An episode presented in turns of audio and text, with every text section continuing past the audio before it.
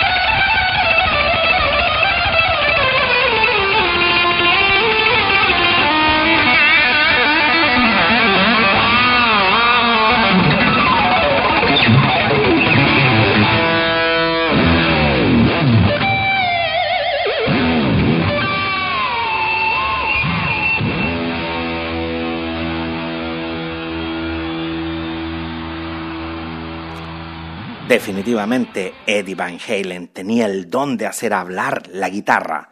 Otro de sus célebres solos es este. Escúchenlo.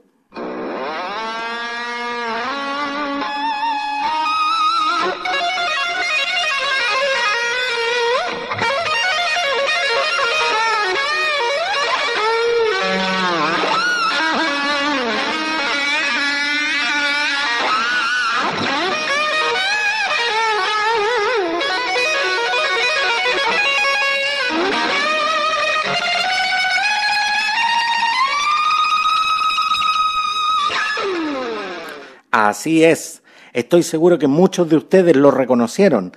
Es el solo que pertenece a la canción Beat de Michael Jackson.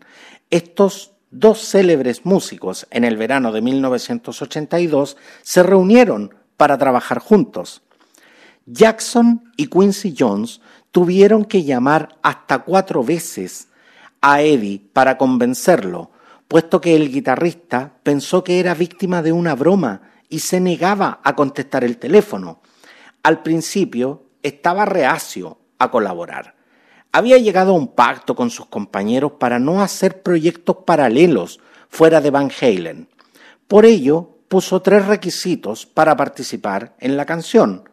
Por un lado, no salir en los títulos, que no le pagasen en dinero. A cambio, pidió una caja de cervezas y que Michael Jackson le enseñara a bailar. Fueron los tres requisitos que colocó. Dicen que tardó tan solo 20 minutos en crear uno de los solos más increíbles de la historia de la música contemporánea, cuando sus compañeros se enteraron de lo que había hecho, le recriminaron el que no hubiera pedido que su nombre saliera y por lo tanto haberse beneficiado de los derechos y las ganancias del tema. Pero él no quiso. Una de las curiosidades de quien hoy nos dejó. Este genio de la música llegó al mundo el 26 de enero de 1955 en la ciudad de Nimega, Países Bajos, y en el año 1967 se trasladó junto a su familia a California, en los Estados Unidos. Su padre, un músico de jazz, lo incentivó a él y a su hermano Alex que fueran músicos y fueron, durante muchos años, concertistas de piano.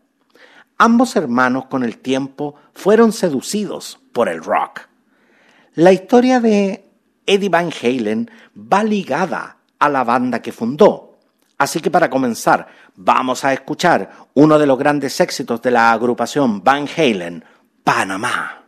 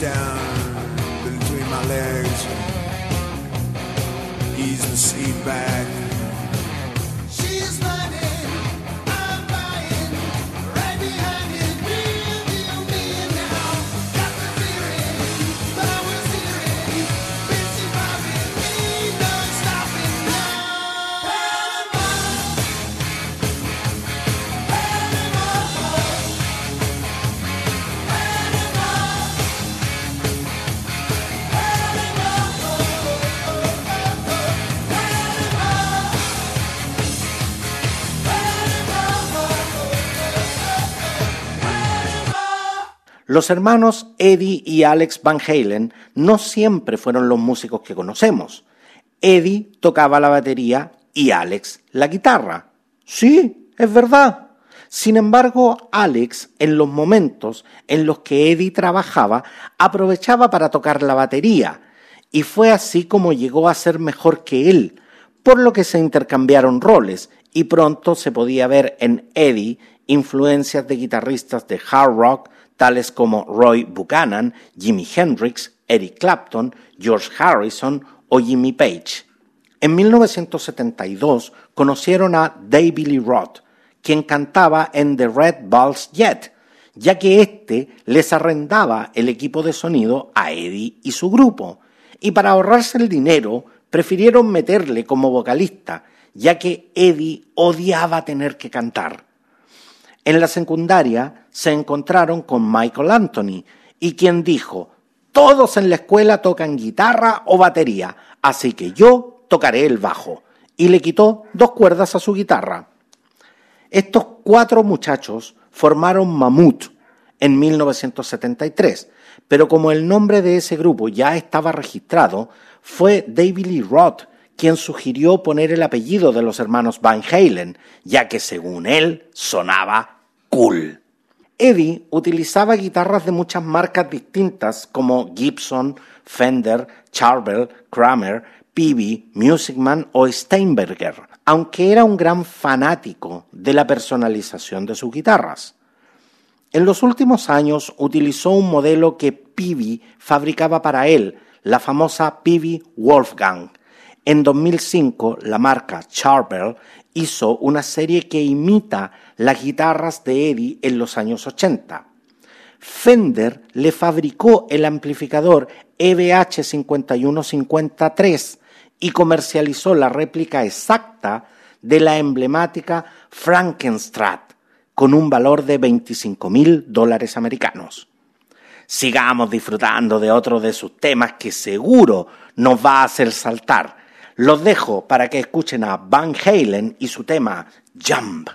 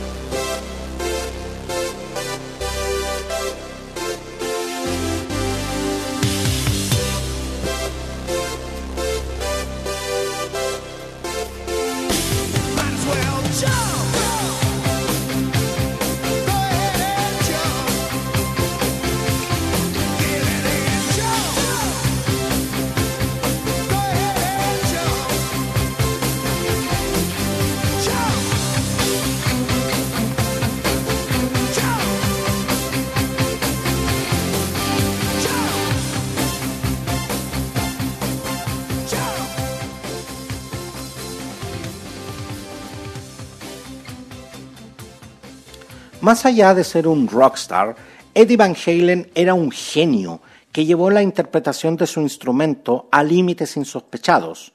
Contribuyó enormemente al desarrollo del sistema Floyd Rose para la afinación de la guitarra e incluso patentó su propio dispositivo llamado D-Turner, que permite afinar la sexta cuerda de la guitarra Mi a Re y viceversa en un solo movimiento.